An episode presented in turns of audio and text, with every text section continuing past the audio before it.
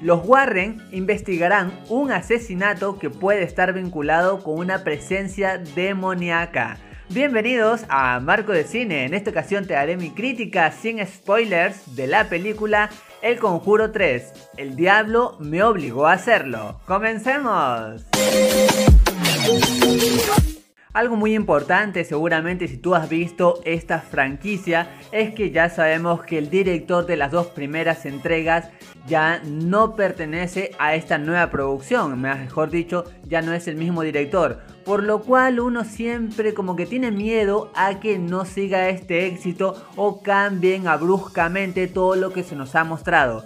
Pero sin embargo, este nuevo director Chávez hace un trabajo digno de las primeras entregas porque sabe cómo sacarle al jugo a nuestros personajes protagonistas y Egg y Lorraine están siempre con una especie muy real en cuanto a tener cansancio, a ya tener algunas fatigas de todo este trabajo que hacen y esto me agradó. A todo eso de lo que ya sabemos, de las posesiones, de esto del exorcismo, que es como que ya lo común, acá se le agrega un toque adicional de investigación que de cierta manera la hace como algo más innovadora. Esa combinación entre policial, saber qué era real y qué no, es un efecto que siempre da al espectador ansiedad, querer saber más y sobre todo armar este rompecabezas que es súper entretenido. En cuanto a la fotografía, funciona de una manera increíble ya que se nos logra dar esta clase de tensión que uno busca en las películas de terror.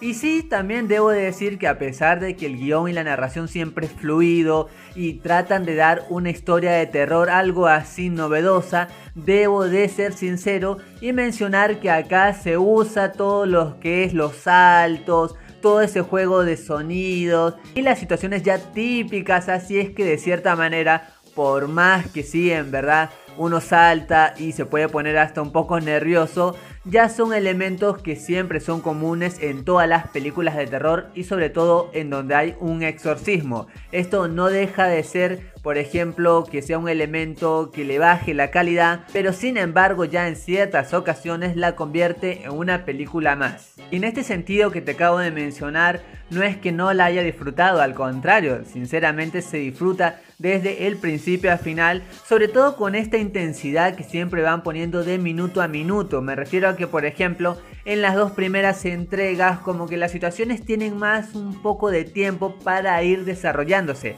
En cambio acá el tiempo es algo que no se puede dejar porque es como que se ve que hay una cierta urgencia por resolver el caso y es como que están en una cuenta regresiva constantemente. Eso agrada porque siempre al espectador lo pone así tenso a pesar de que ya ciertas ocasiones como desde la tercera parte hacia el final es un cachito predecible pero no incomoda. No tiene este mismo nivel de calidad en cuanto al terror, así como en las primeras entregas, es más bien una combinación de terror, thriller e investigación, pero definitivamente es una película que vale la pena verla. Y ojo que acá no todo es miedo, hay algunos instantes, unos buenos momentos en donde te puedes sonreír y eso agrada porque en los momentos así medios tensos le ponen esa inyección de humor que de verdad funciona. La primera parte se va creando toda esta historia, después ya hacia la mitad todo es más aguerrido y de la tercera parte hacia el final, como para mí a pesar de que era buena, es la que menos calidad tiene